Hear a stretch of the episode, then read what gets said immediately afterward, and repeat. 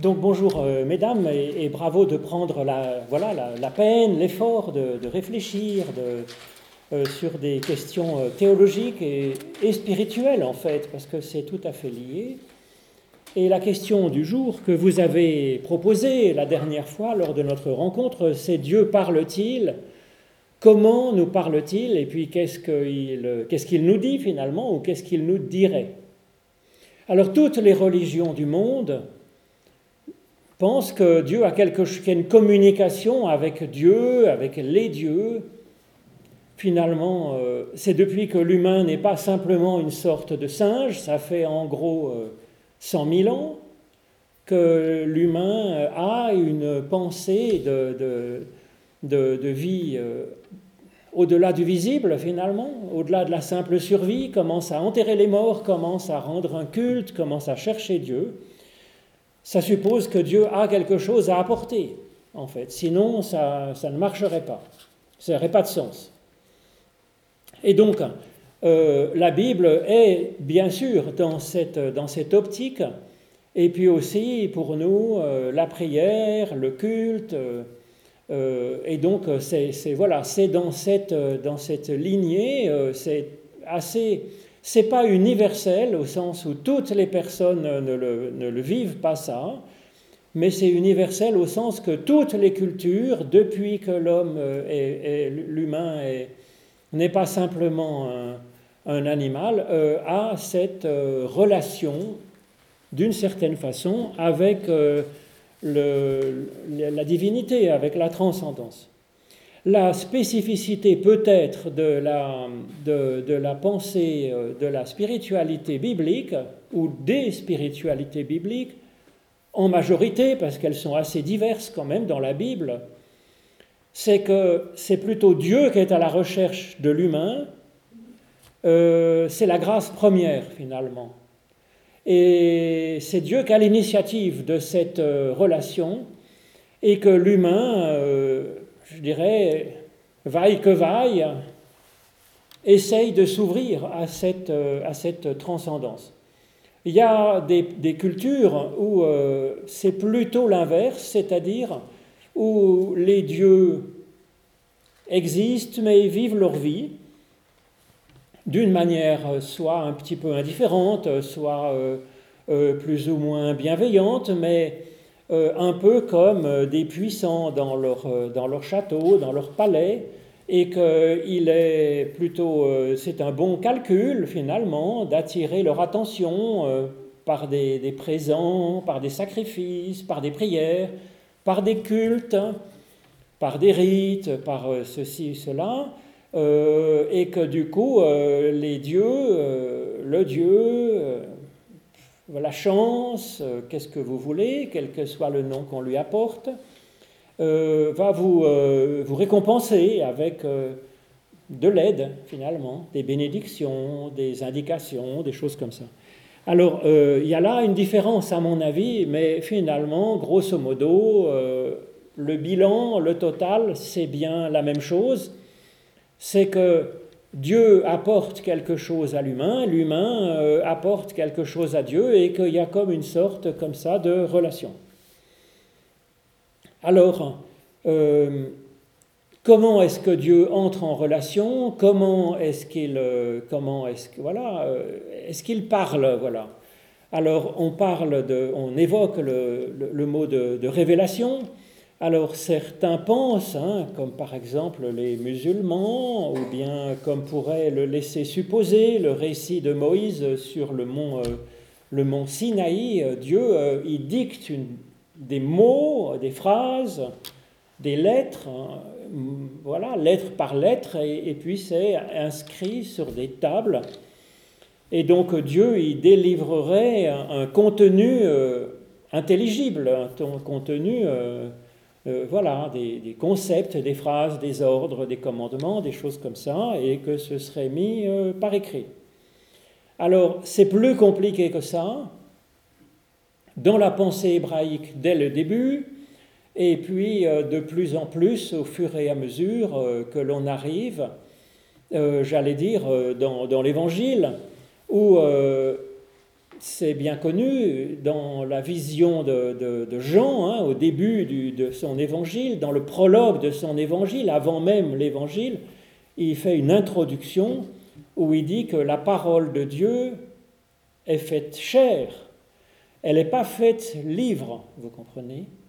Et donc c'est une parole vivante, une parole euh, qui voilà, une parole qui avance, une parole qui est cheminement et qui est vie. C'est pas une parole qui est faite doctrine et commandement.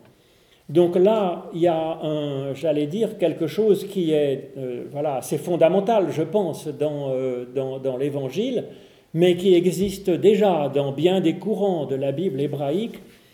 Et par exemple, dès euh, le livre de la Genèse, au début, hein, dans la création de l'humain, au chapitre 2, L'Éternel Dieu forma l'humain de la poussière de la terre, il souffla dans ses narines un souffle de vie, et l'humain devint un être vivant ou une âme vivante, dans certaines traductions, Nefesh Raya. Et donc, euh, l'humain a quelque chose en lui, effectivement, du souffle de Dieu ou de la parole de Dieu, parce que c'est un peu la même chose. Le souffle, c'est là Roar de Dieu, c'est un souffle féminin et, c'est euh, voilà, c'est ce qui sort de sa bouche et c'est à la fois la parole et, l'esprit, si vous voulez. Et euh, ça, dit quelque chose que euh, voilà, en nous-mêmes, Dieu a mis quelque chose qui est de l'ordre de sa parole et de son souffle. Et donc, dans un certain sens, euh, même si nous ne sommes pas Jésus-Christ, parce qu'il n'y a qu'un seul Jésus, mais il y a quelque chose de cet ordre, nous sommes aussi euh, cet être qui, qui est euh, une parole faite chair, hein, un, souffle, hein, une chair, hein, effectivement, faite de poussière du sol, qui est habitée par un souffle, qui est une incarnation, qui est une, une projection, qui est habitée par cette, par cette parole. Alors finalement, cela veut dire que euh, la parole de Dieu, fondamentalement, elle résonne déjà en nous. Et que c'est là, finalement, où Dieu parle principalement, euh, ou en tout cas d'une manière euh, essentielle en ce qui concerne l'humain. Il parle en chacune et chacun des, êtres, des humains. Alors, est-ce que Dieu parle euh, par une voix extérieure? Ce n'est pas impossible parce que par définition, si Dieu est créateur, il peut projeter quelque chose euh, vers le monde comme information, comme dynamique de vie. Mais c'est pas, à mon avis, c'est pas euh, Si on mettait un enregistreur, on ne pourrait pas enregistrer la voix de Dieu c'est quelque chose qui, euh, résonne euh, dans des personnes, vous comprenez? Mais pas seulement, pas seulement, parce que euh, dans l'hébreu, le mot, le mot parole, hein, le mot dabar, en hébreu, c'est à la fois la parole et l'événement, l'acte. L'hébreu est, assez polysémique, c'est-à-dire que le même mot signifie souvent plusieurs choses assez différentes. Mais là, dans ce cas-là, ça se comprend, parce que quand Dieu parle, Dieu dit que la lumière soit, la lumière fut. Donc euh, la parole de Dieu, elle est, elle est acte de création. Et son souffle, euh, son souffle, c'est une dynamique d'évolution. Il vient, euh, nous dit la Genèse, effleurer à la surface du chaos, et voyez, le chaos, il ne s'ordonne pas, il ne, se meut pas dans une sens de, rendre la vie possible, de passer du chaos à la vie, j'allais dire instantanément, mais il y a une sorte de mise en mouvement, et puis voilà, l'Esprit de Dieu se rend présent à la surface du chaos en Genèse 1.1, et puis progressivement, euh, voyez, les choses, euh, les choses voilà, la vie peut commencer à surgir. Donc, c'est pas faux de dire que la parole de Dieu est acte. C'est aussi parce que la parole de Dieu, elle distingue, elle, elle, appelle un chat un chat et elle distingue entre les torchons et les serviettes. Et ça, c'est aussi une façon de créer. Ça, dit la valeur des choses et ça met les choses, ça met euh, en lumière euh, la valeur et le sens des choses. Et ça aussi, c'est créateur. Donc, de dire que Dieu est parole, que, la, parole de Dieu est acte de création, euh, ben, on comprend un peu, voyez, ce que ça veut dire. En même temps, il y a d'autres passages où Dieu crée comme un potier avec l'argile, c'est-à-dire qu'avec ses mains, euh, il forcerait la matière à prendre une forme. Par rapport à ça, de dire que Dieu crée avec sa parole, ben, ça veut dire c'est une création beaucoup plus douce et beaucoup plus participative pour celui qui est en face. Dieu dit que la lumière soit et la lumière fut. On ne sait pas à qui il s'adresse là-dedans, parce que la lumière n'existait pas. Alors il dit que la lumière soit. À qui s'adresse-t-il quand il dit ça? Ben, Il s'adresse effectivement à l'univers et il s'adresse à chacune et chacun d'entre nous. Ces textes, ils sont écrits pour nous. Et donc ça veut dire qu'en Dieu, il y a une volonté de mise en lumière, voyez, et que la lumière apparaisse à l'intérieur de nous. Donc euh, c'est comme un dialogue. Dieu ne peut pas nous forcer à ouvrir les yeux. Il ne peut pas nous forcer à aimer, il ne peut pas nous forcer à avoir de l'espérance, il ne peut pas nous forcer à être créateur. Même Dieu ne peut pas faire ça. Et donc il ne peut pas, avec des mains de force, imposer d'aimer ou d'être libre. Il peut le faire que par la persuasion, que par l'exemple, que par l'appel, que par euh, voilà, et donc par sa parole. Donc, voyez, de dire que Dieu crée avec sa parole plutôt que de créer avec ses mains, l'un et l'autre est une image. C'est une façon de parler. Dieu n'a ni bouche ni main de toute façon. Et puisque Dieu est non matériel, il n'est pas onde sonore. Mais on dit que Dieu crée par sa parole pour dire qu'il crée non pas de force par violence, mais il crée par un appel, par une voilà, parce qu'une parole, on peut l'entendre, on peut l'entendre euh, sans l'écouter. Euh, voyez, oui, heureusement, il y a plein de paroles qui nous rentrent par une oreille, qui sortent par l'autre, et ça vaut mieux. Euh, et puis d'autres méritent d'être entendus, c'est-à-dire de réfléchir dessus, puis on est d'accord avec une partie, pas d'accord avec l'autre, et puis ça va nous changer d'une certaine façon, si on a écouté. Donc euh, c'est ça une parole, c'est voilà. Et donc il y a une autre, ça je vous ai lu le premier récit de création avec la poussière du sol et le souffle de Dieu, mais l'autre création, parce qu'il y a plusieurs récits, vous voyez, qui sont euh, mis comme une collection dans ce début de la Genèse, et ça montre bien l'ouverture de ces récits, hein, qui accepte le pluralisme de points de vue sur cette euh, genèse de l'humain. L'autre, c'est Dieu qui dit, créons l'homme à notre image, à notre ressemblance. Alors à qui s'adresse Dieu quand il dit créons euh, l'humain à notre image Et à l'image de qui Puisqu'il y a notre image?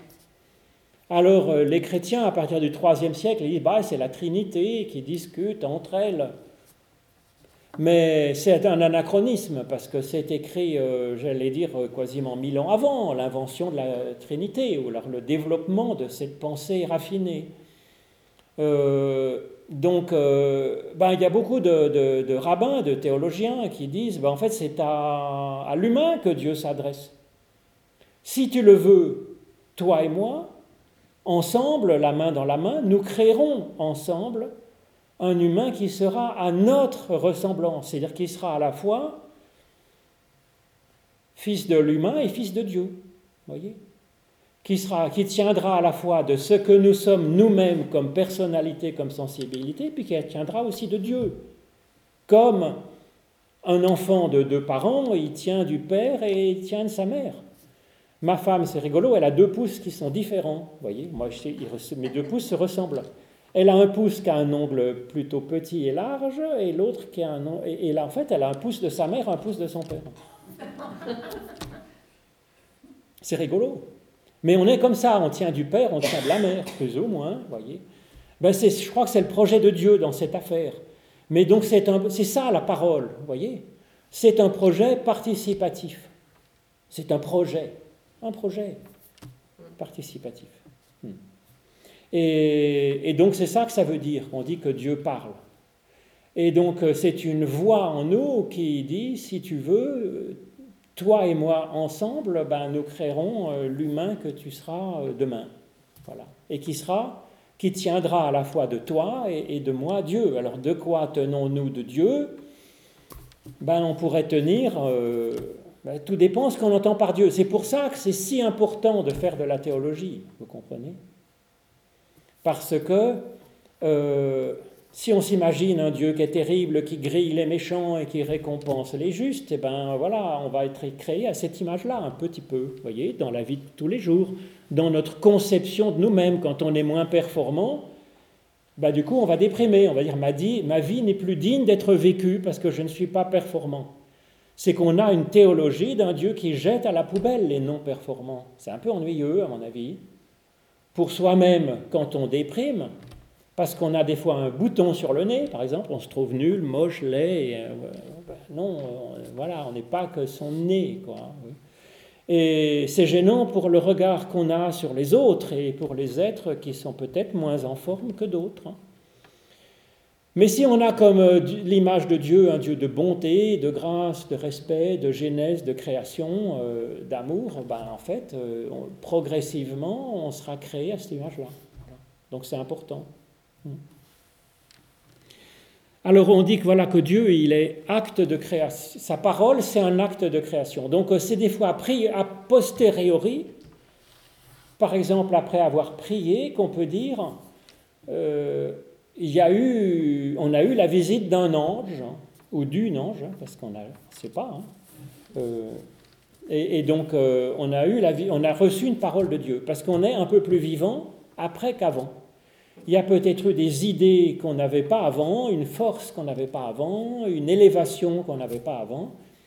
Et donc, on peut dire qu'on a reçu quelque chose qui est de l'ordre d'une parole de Dieu parce qu'on a euh, vécu euh, objectivement une genèse de notre être, une étape supplémentaire, un palier supplémentaire dans la genèse de notre être. Alors peut-être pas du point de vue physique, du point de vue physique oui, jusqu'à quel âge? 16 ans, 17 ans peut-être. Hein. Euh, ensuite, ben, si vous voulez, c'est une genèse euh, de, l'être intérieur, hein, c'est-à-dire de, la culture, de la bienveillance, de la foi, de, la finesse de, penser, de, la liberté peut-être, euh, de, tout un tas de choses qui sont euh, de l'ordre de l'humain intérieur. Donc, Dieu, il agit, sa parole, la parole de Dieu, elle agit comme ça. Voilà. Euh, c'est a posteriori qu'on peut dire, voilà, puisque la parole de Dieu est acte, puisqu'il y a eu acte, il y a eu parole de Dieu. Mais on pourrait le dire dans l'autre sens. On pourrait dire que la définition même de Dieu, c'est ce qui en nous est source de vie au-delà de la simple survie. Vous comprenez? C'est-à-dire que même si vous ne croyez pas qu'il y a un barbu assis sur un nuage quelque part, cette définition de Dieu, elle est valable à mon avis pour les croyants comme pour les athées. Pour les, ceux qui ont une expérience mystique, un contact avec une transcendance, ou qui l'expriment comme ça, mais aussi ceux qui n'ont pas cette expérience. On peut prendre comme définition de Dieu ce qui est créateur dans mon être, ce qui est créateur de vie au-delà de la simple survie, de la vie intérieure au-delà de la simple vie animale, puisque c'est ce que nous dit cette création, l'éternel Dieu forma l'humain de la poussière de la terre, exactement comme les animaux, les animaux que la Bible considère comme étant une âme vivante exactement comme euh, l'humain, sauf que pour être âme vivante, l'humain, il, est créé de la poussière de la terre, donc un corps animal, et avec aussi le souffle de vie de Dieu qui est en lui, c'est-à-dire quelque chose qui est de l'ordre de la vie au-delà de la simple survie. Donc on peut le prendre dans les deux sens. Euh, voilà, la parole de Dieu est acte de genèse, euh, acte de liberté, hein, acte de dialogue, de proposition, et, et puis on peut prendre dans l'autre sens tout ce qui est en nous de l'ordre du supplément d'être, eh ben, tout ce qui est source de supplément d'être en nous, c'est Dieu. Alors on peut dire voilà que Dieu est source de la parole de Dieu est source d'évolution en nous et dans le monde, parce que Dieu ne nous a pas attendu, l'humain, il y a 100 millions, 100 000 années, 100 000, 100 000 ans, euh, pour, euh, pour être acteur dans l'univers. Euh, il a été acteur bien avant. Et donc, on pourrait dire que voilà, la parole de Dieu, c'est ce qui suscite une évolution positive. Dans un univers qui est lui-même sans cesse en genèse, mais on peut lire aussi dans l'autre sens, si vous voulez. C'est ce que dit Paul, par exemple, dans, euh, dans sa lettre aux, Romains, hein, dans le chapitre 1, que on voit dans les œuvres de Dieu, on apprend à connaître Dieu. Et effectivement, euh, dans les actes de Dieu, c'est-à-dire dans tout ce qui est beau dans la création. Bon, pas dans les moustiques, dans les virus, euh, je suis d'accord. Hein. Dans les cancers euh, épouvantables, euh, non. Mais il y a encore du travail à faire pour Dieu et pour les humains.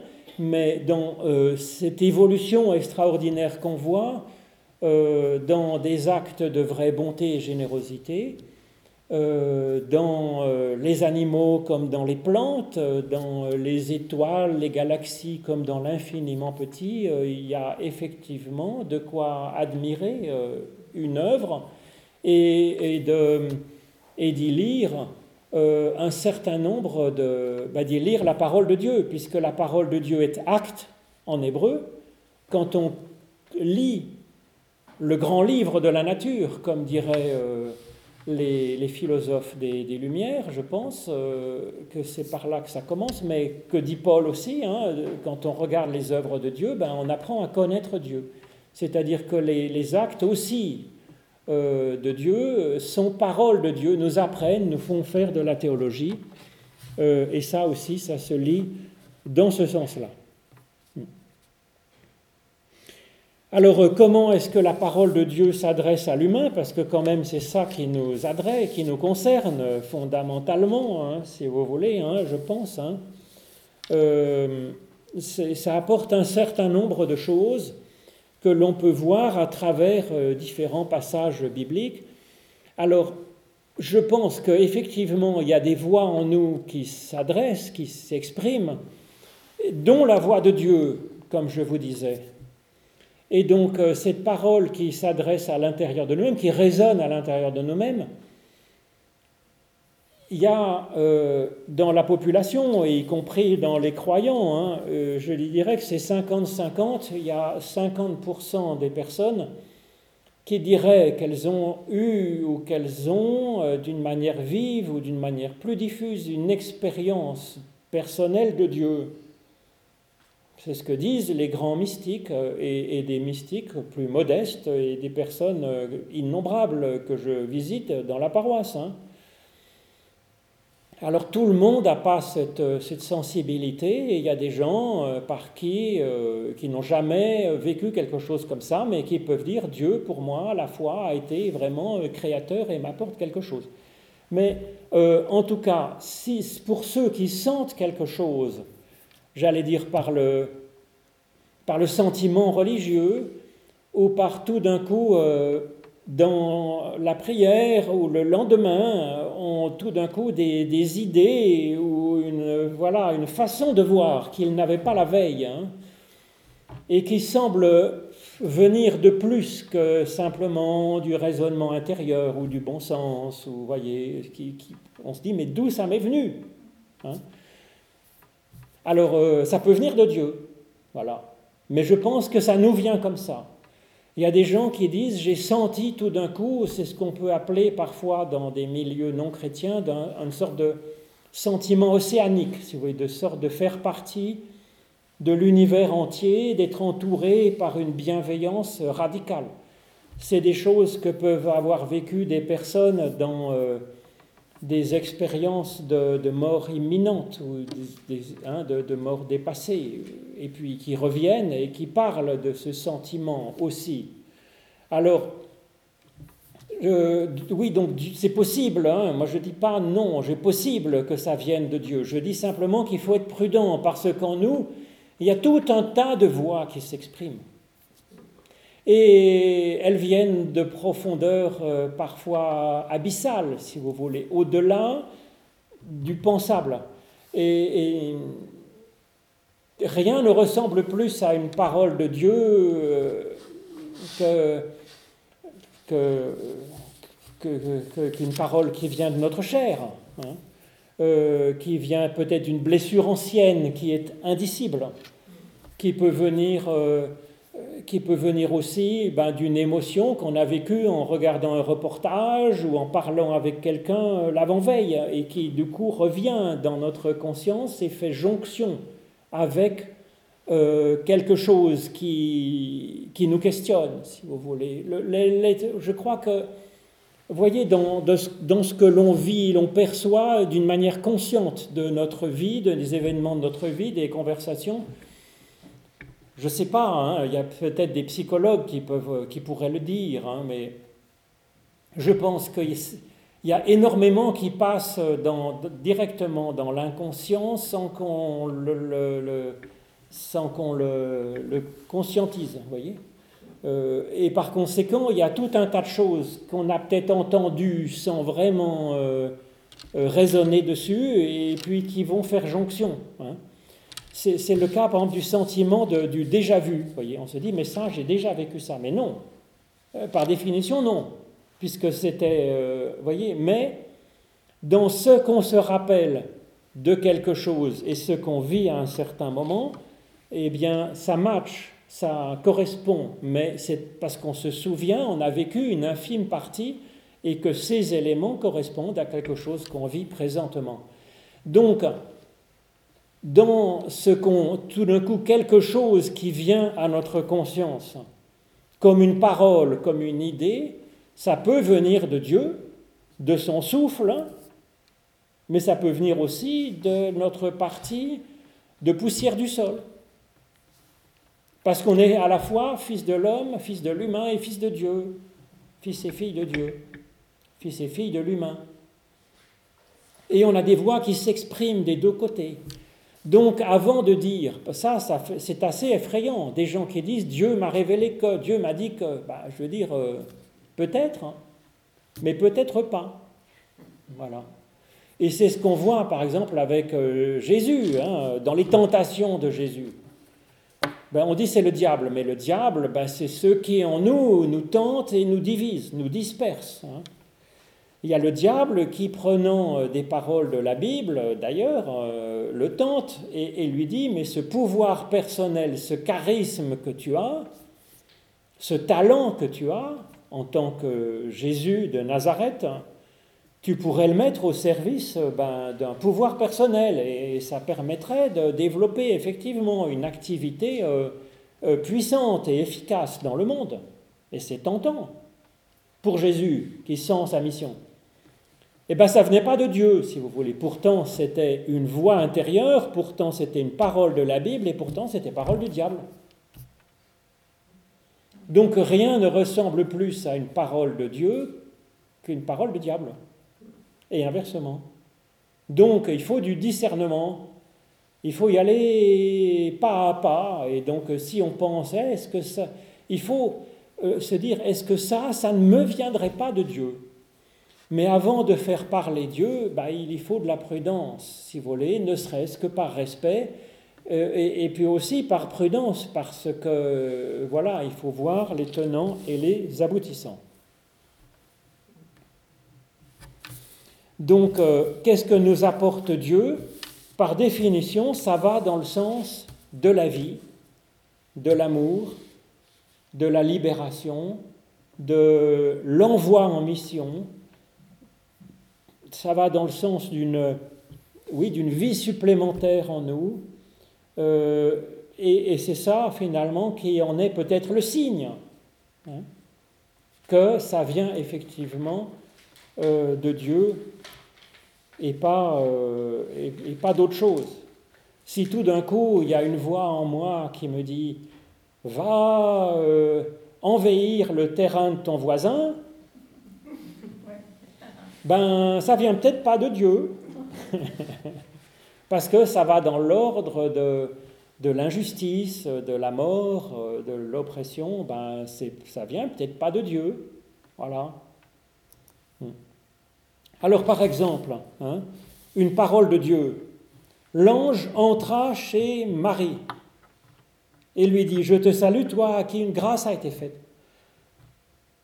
Hein, c'est Luc 1, bien sûr. Eh bien, voilà, quand tout d'un coup on sent une grâce qui nous est faite, c'est-à-dire que d'une manière imméritée, on est une petite gamine euh, sans importance dans un endroit, dans le, au fond de nulle part dans la planète, et que tout d'un coup, il y a quelque chose qui nous dit, mais tu es une personne ultimement importante. Ça, c'est parole de Dieu. Voilà. Hmm. Le Seigneur est avec toi. Voilà, est avec toi. Il n'est pas au-dessus de toi, il n'est pas devant toi, il est avec toi. Ça, c'est une théologie fondamentale qui est donnée dans une alliance hein, de, Dieu avec Jacob. Voilà, je suis avec toi. C'est Yahvé Imka. Et donc, euh, c'est-à-dire que ça nous donne un, un, chèque en blanc pour avancer sur notre route. L'Éternel va nous suivre. Donc, c'est un, vous voyez, c'est une libération. C'est à la fois une parole qui nous dit notre importance ultime, et c'est une parole qui n'est pas oppressive, c'est une parole qui n'est pas... Hein, parce qu'on voyez, une grâce est là, donc en fait, je suis... Euh, j'ai la main sur toi, tu m'appartiens. Non. Euh, c'est une grâce qui, qui dit, mais voilà, qui libère, qui dit, vas-y sur ton chemin, euh, je, je suis avec toi, sans condition, je te suis, vas-y fonce. Troublée par cette parole, Marie se demandait ce que pouvait signifier une telle salutation. Donc la parole de Dieu, vous voyez, elle, suscite une interrogation. C'est pas une parole. Pourtant, elle affirme quelque chose, cette parole, mais elle suscite une interrogation. C'est-à-dire qu'elle ouvre en nous un questionnement. Et un questionnement, c'est ça qui met en route, qui permet de complexifier. Vous voyez, c'est pas une parole de dogme, c'est une parole de relation, une parole qui qui est effectivement créatrice parce qu'elle met en route, elle libère pour mettre en route, et en, nous questionnant, euh, ben, c'est ça qui nous met en route aussi, pour découvrir peut-être des chemins nouveaux, et, souvent c'est comme ça. Jésus répond souvent à des situations ou à des questions par des questions. Il dit à Marie-Madeleine au tombeau, pourquoi pleures-tu? Et donc, euh, il est là avec elle, avec ses pleurs, pour lui permettre, voyez, d'aller dans une profondeur supplémentaire euh, qui va lui permettre d'entrer dans une démarche qui va aller vers la vie. Vous comprenez?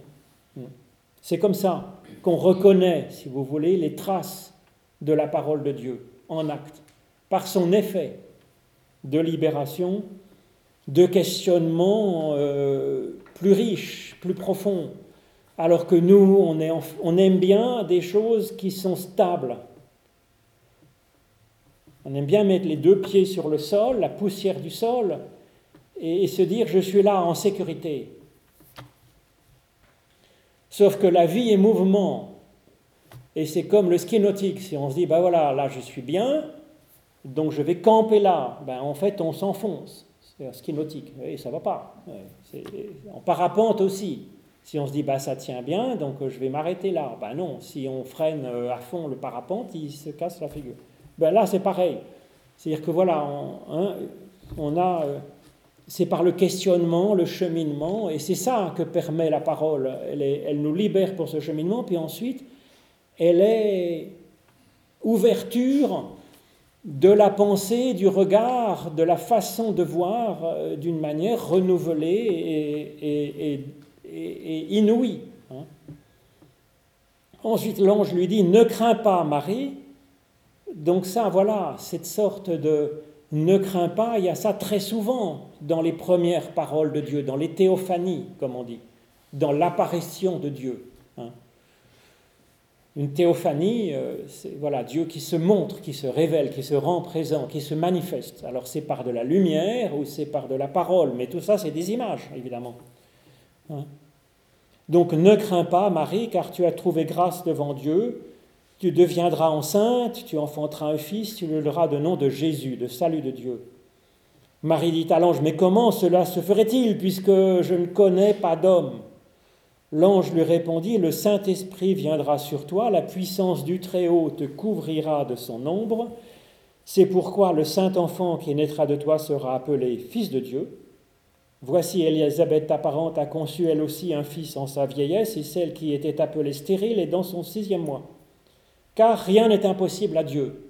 Nous dit nos traductions qui sont souvent trompeuses, car dans le littéralement, il y a marqué dans le grec, car il ne sera pas impossible de la, part, de la part de Dieu toute parole. Donc avec Dieu, il faut s'attendre à tout. Il faut s'attendre à toutes sortes de paroles nouvelles qui ben, en nous, qui nous, qui nous fécondent.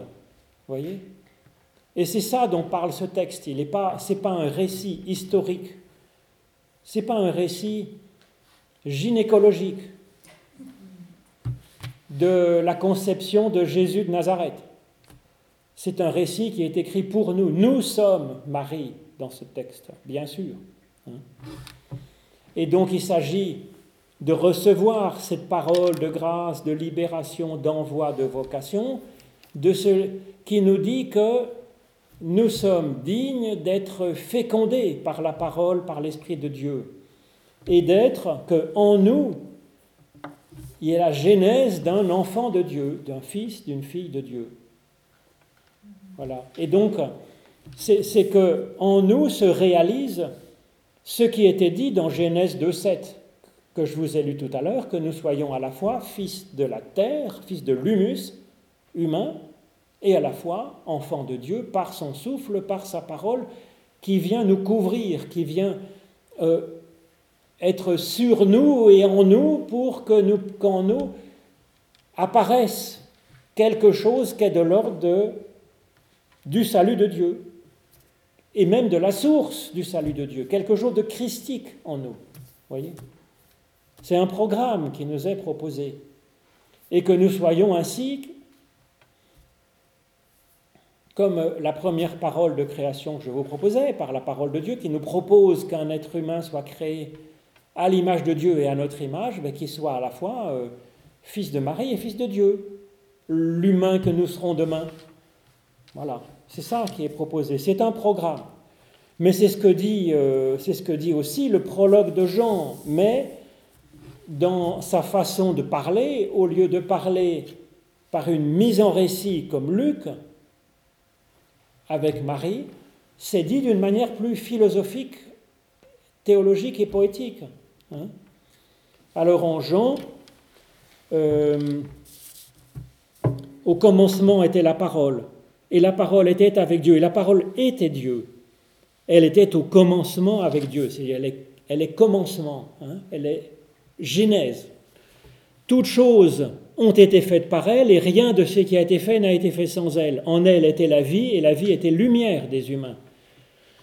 Donc c'est une mise en lumière, vous voyez, c'est pas une parole qui est une loi qui est voilà qui nous dit tu vas faire ça.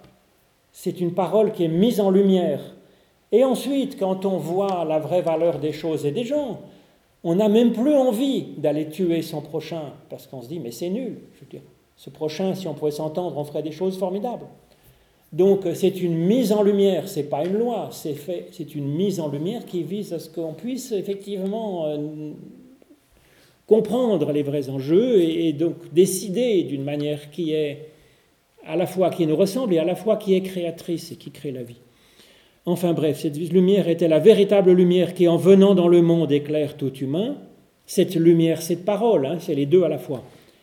Cette lumière était dans le monde et le monde a été fait par elle et le monde ne l'a pas connue. Donc vous voyez, à la fois, elle est dans le monde et à la fois le monde ne l'a pas connue. Donc c'est à la fois les deux on est dans cet entre-deux. Il y a des choses qui sont créées par la parole de Dieu, par cette lumière, et puis il y a des choses qui sont euh, encore en attente, d'être créé. On est dans un monde en genèse, vous voyez, on est dans cet entre-deux. Et pareil pour nous, elle est venue chez les siens. Et les siens n'en ont pas reçu, ça parle de nous, ça ne parle pas que des juifs. Les juifs ont reçu le Messie dans un certain nombre, mais ce n'est pas la question. Euh, là, ça parle pour le lecteur, pour chacune et chacun de nous. Donc on met à tous ceux qui l'ont reçu, à ceux qui ont foi en son nom, elle a donné le pouvoir de devenir enfants de Dieu, lesquels sont nés non pas du sang ni de la volonté de la chair, ni de la volonté de l'humain, mais de Dieu. Et c'est ainsi que la parole a été faite chair. Donc vous voyez, c'est un programme qui est proposé, qui est exactement parallèle avec ce qui est dit dans le récit de, l'ange qui visite Marie. C'est un programme pour nous. Et on est tous entre deux, vous voyez on a à la fois reçu et pas reçu euh, cette parole de Dieu. On est tous frères et sœurs euh, par les deux côtés, évidemment. Hein. Donc c'est une fécondation. Et ça, à mon avis, c'est comme ça que Dieu, une fécondation, une mise en lumière, hein, euh, une genèse. Voilà, c'est ça, hein, qui est, à mon avis, une caractéristique de la parole de Dieu en nous. Voyez alors c'est présenté comme des paroles de Dieu qui s'expriment. Mais moi, je sais pas si vous êtes arrivé d'avoir un, une bête à plumes qui rentre par la fenêtre et qui dit Tiens, coucou, Paulette. Euh, moi, euh, c'est quand même rare. oui.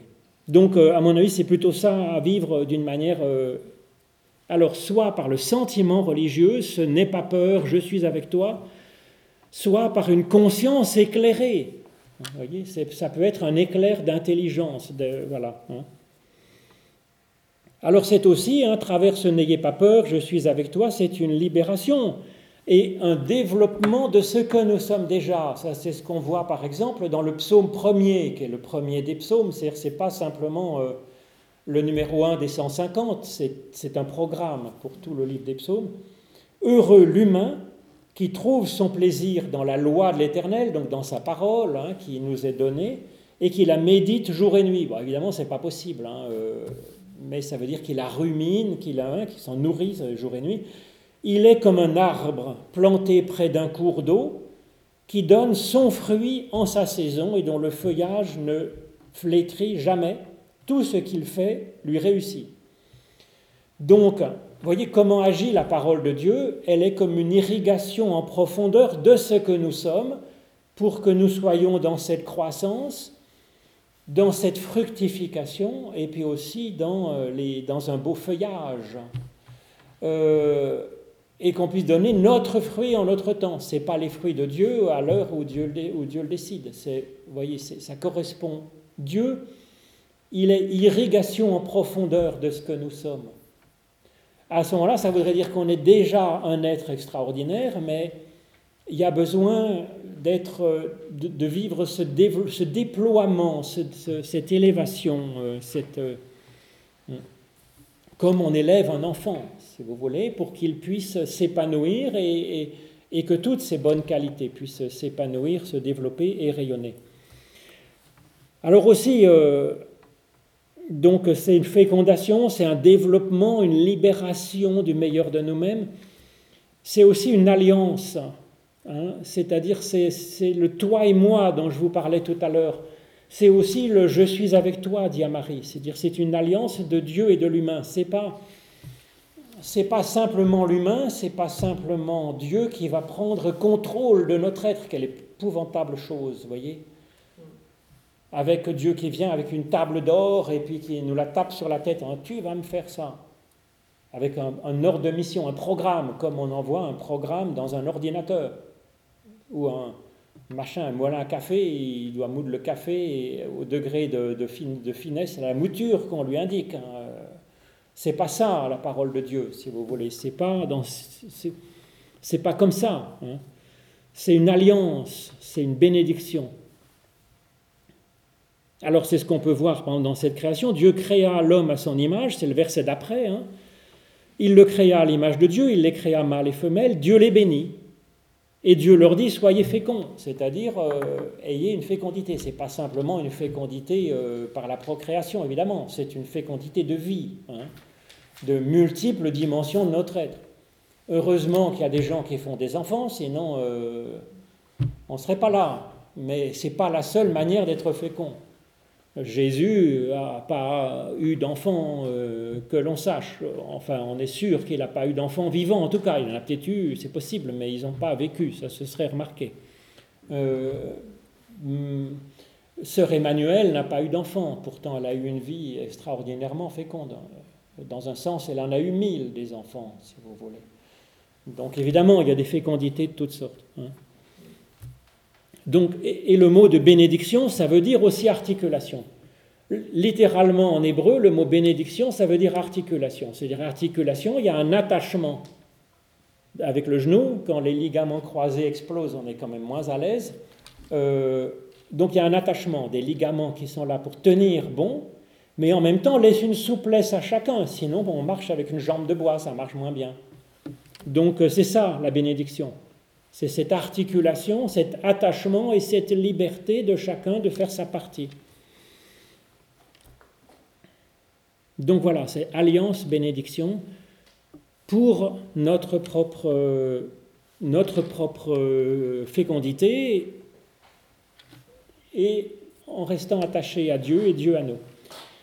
Alors c'est aussi effectivement euh, euh, cette voix qui se fait entendre euh, à Jésus, si vous voulez, à son baptême, mais plusieurs fois aussi sur la montagne de la transfiguration, par exemple, hein, quand il était avec euh, ses plus proches disciples, hein, et où une voix se fit entendre et dit du ciel ces paroles, Tu es mon fils bien-aimé en toi, tu es mon enfant bien-aimé, en toi j'ai mis toute mon affection.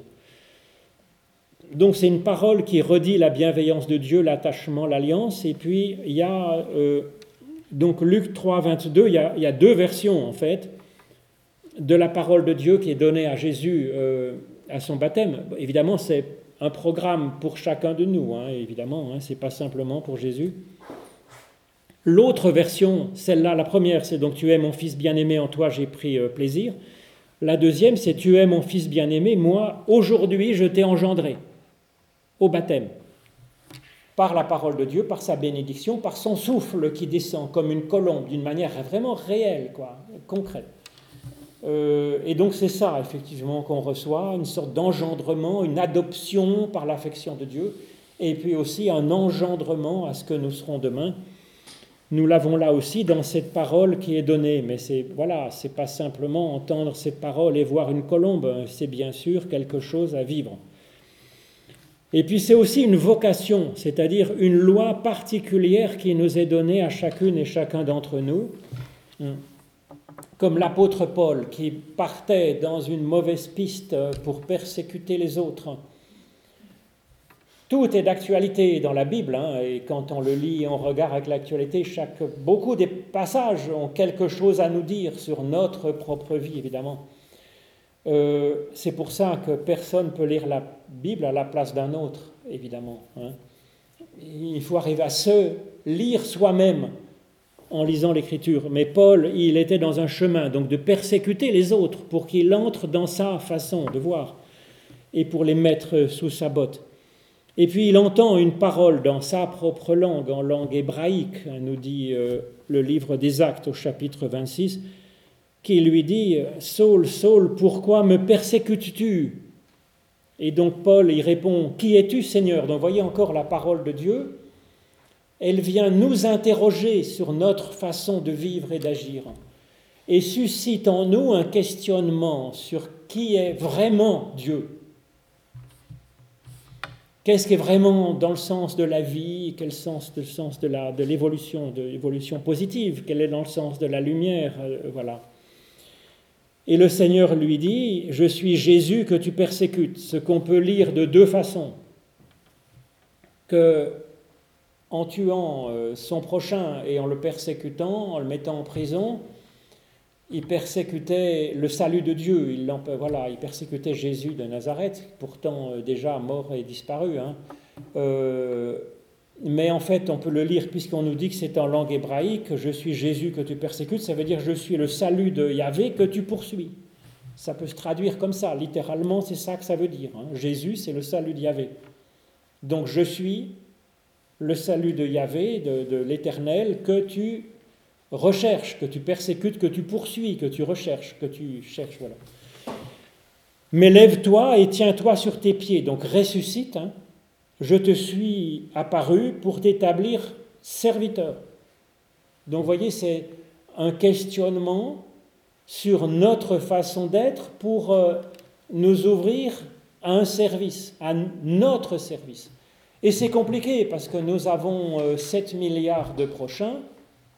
Quel service apporter au monde? Quelle créativité? Quel fruit? Eh bien, voilà, cette parole, elle nous interroge et elle nous désigne un petit peu, peut-être une personne, deux personnes, quelques personnes, qui nous sont confiées pour qu'on leur apporte un service.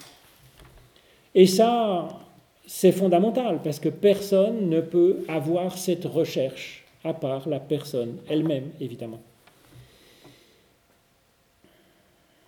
Et donc, nous sommes tous prophètes et prophétesses, puisque selon le plan, l'Esprit est donné à chacune et à chacun, c'est le plan même de la Genèse, qui se réalise, pense-t-on, dans le Messie, évidemment, dans Jésus, que nous pensons être le Christ. Donc à la suite du Christ, si nous disons que Jésus est le Christ, chacune et chacun, et vous aussi bien sûr en premier lieu, êtes prophète et prophétesse.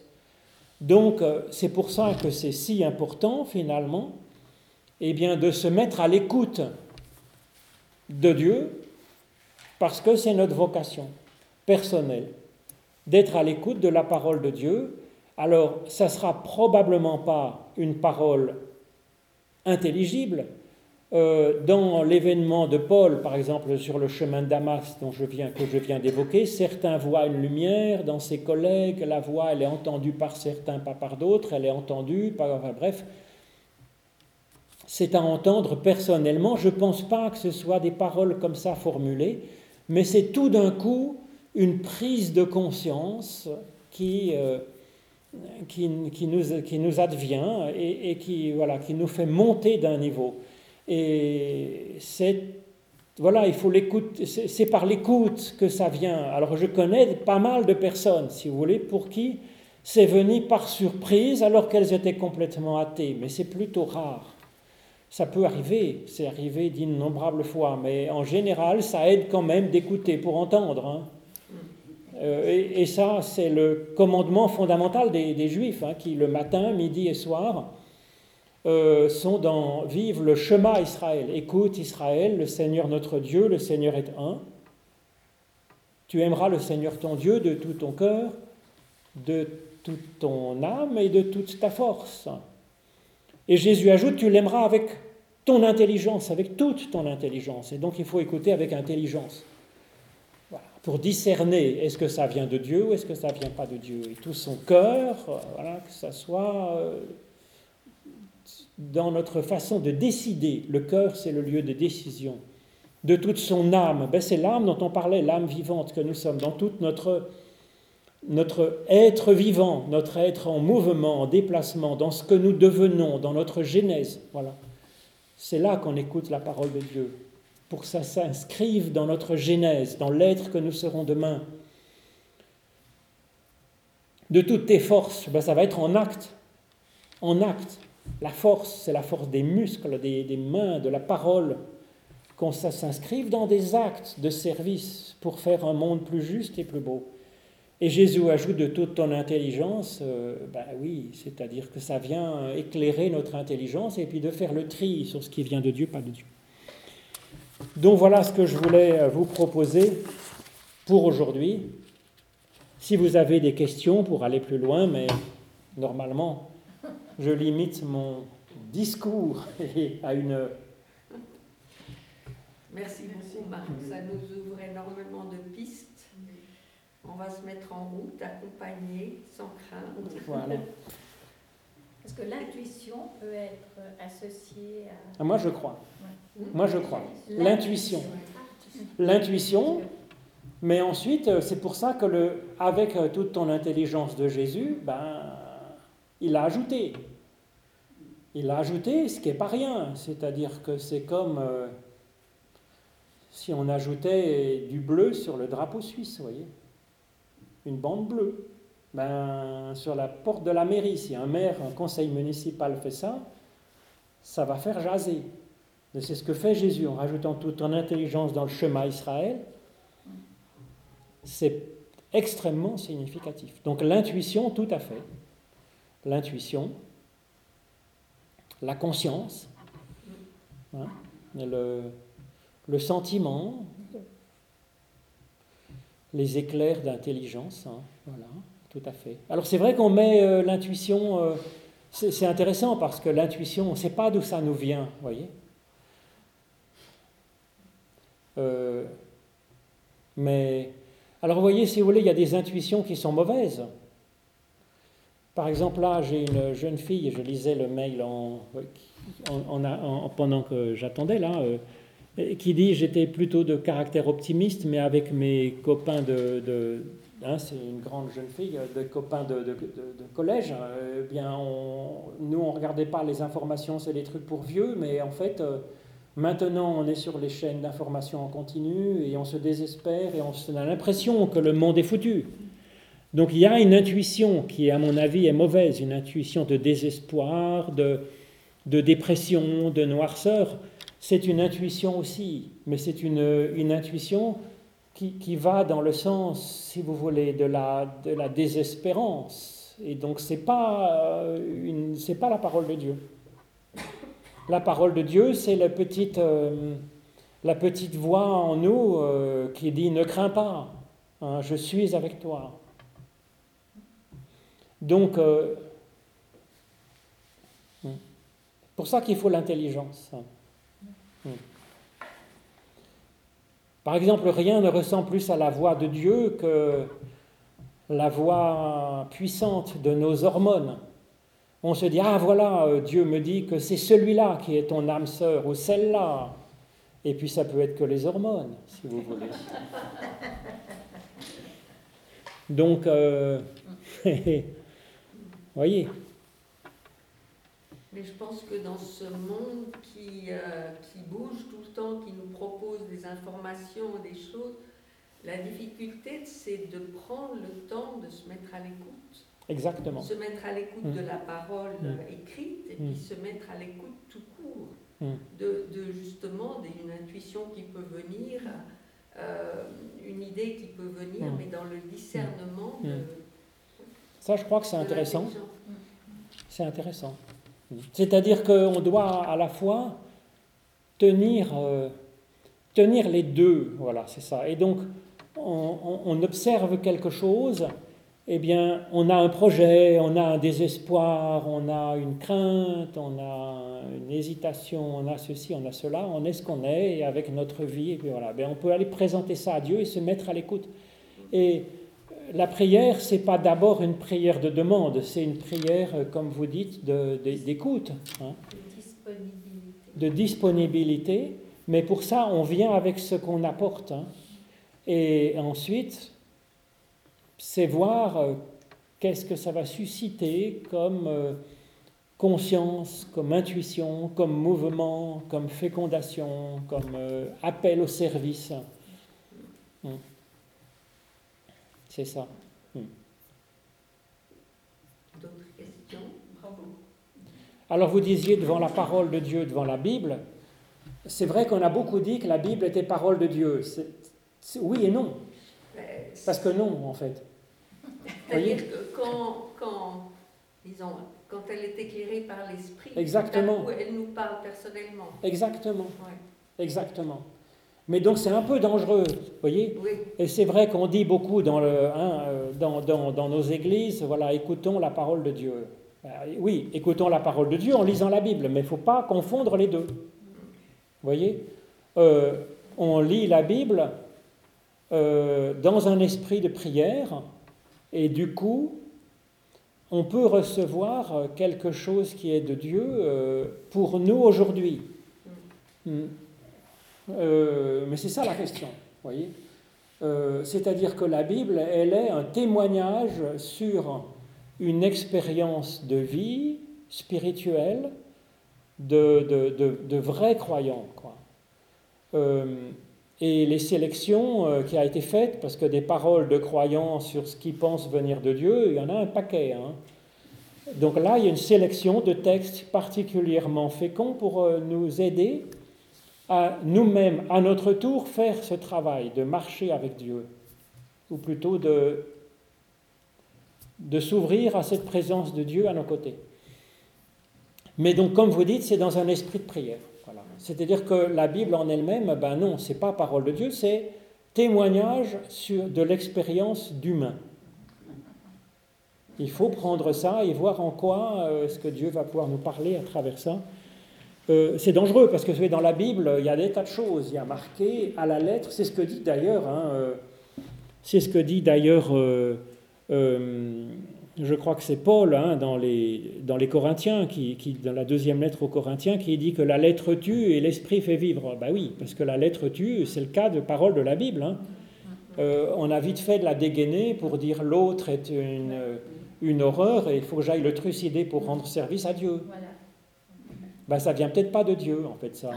il faut savoir décortiquer. Il faut savoir décortiquer. Et il faut savoir prier, en fait. Donc je crois qu'il y a les deux gestes. Il y a décortiquer pour comprendre déjà ce qui est raconté. Donc il faut quand même arriver à connaître un peu les concepts de base et puis la manière, euh, dire la, la, façon de penser euh, de, de, de, cette culture hein, dans laquelle a été écrite la Bible. Et puis ensuite, eh ben, c'est l'esprit de prière. C'est les deux, vous voyez. Euh, et du coup, ça va mieux. Parce que si vous voulez, sinon il y a des paroles de, du Deutéronome hein, qui disent si votre enfant est rebelle et désobéissant, ben, vous allez le présenter au Sanhédrin et puis joyeusement en cortège, on va aller le lapider à la porte de la ville. Alors oui, c'est marqué. Bon, euh, peut-être qu'on peut réfléchir avant, vous voyez. S'il n'y a pas d'autres moyens pédagogiques. Mais dans le fond, cet aspect un peu dangereux de la lecture de, la Bible, selon l'interprétation qu'on en donne, c'est pour ça que, l'Église catholique euh, ne voulait pas qu'on lise la Bible. Oui, et je comprends. Parce que quand Calvin, mais c'est pas lui qui l'a inventé, hein, euh, parce que le, ce geste n'a pas été inventé euh, au XVIe siècle, c'était déjà le geste de Pierre Valdo ou de François d'Assise en, au, Moyen Âge. c'était le cas voilà, de, Jésus hein, qui prêchait la, parole. Hein. Euh, c'est fou, si vous voulez, de donner euh, des paroles de la Bible à tout un chacun, euh, qui soit cultivé ou pas cultivé. c'est imprudent. Mais le fait est que ça marche. Le fait est que ça marche parce que, parce que d'abord la Bible est très pluraliste. Et donc que quand on la lit dans une certaine humilité, c'est-à-dire sans dogmatisme, avec une ouverture à ce que Dieu a à nous dire, ben, euh, les, versets sont, vous voyez, il y a un verset dans un sens, un verset dans l'autre. Il y a marqué Si ton fils est rebelle, va et lapide-le à la porte de la ville, mais il nous revient aussi en tête Tu ne tueras pas. Il n'y a pas marqué Tu ne tueras pas ton enfant s'il est bien sage. Il y a marqué Tu ne tueras pas, point, à la ligne.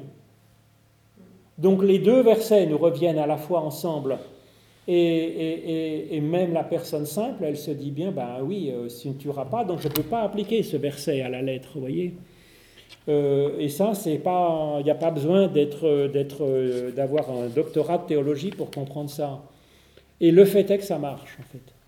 Et moi, j'en étais témoin, je vais déjà raconter peut-être l'histoire trois fois, parce que pour moi, c'était une expérience existentielle, mais j'ai vu une petite bergère dans le fond de l'Ardèche qui n'avait jamais rien lu d'autre chose que la Bible depuis la fin de son école, à 11-12 ans, euh, jusqu'à 82 ans quand je l'ai rencontrée. Mais en fait, elle avait une intelligence de l'écriture faramineuse, parce que si elle avait lu la Bible, elle avait que ça à faire de toute la journée garder les chèvres. Mais et encore que l'été. Donc, euh, si vous voulez, elle avait lu la Bible peut-être 100 fois. Mais du coup, euh, vous voyez, avec une mémoire importante, et du coup, elle avait une. Voilà, tous ces versets se faisaient écho. Il n'y a pas besoin, euh, si vous voulez, d'un doctorat de théologie pour comprendre la Bible. Et donc, quand Calvin dit on va apprendre à lire euh, des personnes qui sont sans éducation dans la Bible pour qu'ils lisent la Bible eux-mêmes, à mon avis, c'est fondamental, parce que personne ne peut lire la Bible. Le, récit de, de, Paul sur le chemin d'Emmaüs, c'est pour que nous aussi, le récit de, de, Marie qui reçoit la parole, c'est pour que nous, on reçoive la parole aussi. Mais si on ne le lit pas, nous, personnellement, personne ne pourra le lire à notre place, en fait. Hmm. Donc c'est fondamental. C'est pour ça que maintenant, d'ailleurs, l'Église catholique c'est évidemment mis à, inviter à la lecture de la Bible tout un chacun. Mais à, la limite, l'Église, ça sert à ça. C'est que pour, comme vous disiez, il faut apprendre à la décortiquer. Ben, c'est ce que fait l'Église, c'est le service que rend l'Église, c'est d'aider chacun à lire. Puis ensuite, c'est à la lecture priante de chacun, ça, personne ne peut le faire à la place d'un autre. C'est les deux, mais l'Église est là aussi pour aider. Pas pour dire ce qu'on doit lire quand on lit l'Écriture elle est là pour euh, aider chacun à être prophète et prophétesse. Alors évidemment, c'est fou de dire on va mettre les textes de la Bible dans les pattes de tout le monde, mais il faut compter sur l'Esprit Saint. Et l'Esprit Saint à la Pentecôte, il n'est pas donné simplement à quelques grands apôtres, il est donné à chaque personne présente, individuellement. Et c'est le programme de Genèse, de toute façon, que toute personne reçoive le souffle divin et que toute personne soit prophète et prophétesse. Et les grands prophètes le disent tous, hein, que c'est le projet.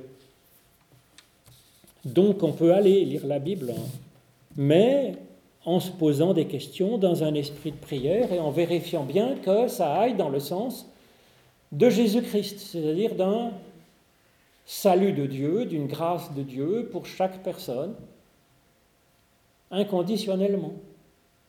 Donc à ce moment-là, comment on va lire? Il faut lapider l'enfant rebelle et tu ne tueras pas. Ben, ça veut dire qu'il faut éliminer ce qui est rebelle dans son enfant. Et que si on n'y arrive pas tout seul dans sa maison, ben, on va s'aider des collègues, des sanédrins, des éducateurs et de je ne sais pas qui pour qu'on puisse éliminer l'enfant rebelle qui est dans mon enfant. Mais l'enfant, mon enfant, il n'est pas 100% rebelle. Il n'est pas que ça. Évidemment. Donc euh, je ne vais pas le tuer parce que si je tue physiquement, je lapide mon enfant, j'ai tué le rebelle qui est dans l'enfant, mais j'ai tué l'enfant de Dieu qui est dans l'enfant. Donc évidemment non. Mais ça, il n'y a pas besoin d'être grand druide et d'avoir fait 40 euh, 000 ans de théologie pour comprendre ça. Si vous voulez, il suffit d'avoir un peu de cœur. Et dans la prière, Dieu va nous dire, mais non, tu vas pas aller trucider ton gamin parce qu'il est rebelle. Tu vas essayer de l'éduquer, de l'élever. Ben oui. Merci beaucoup, Marc. Merci à vous.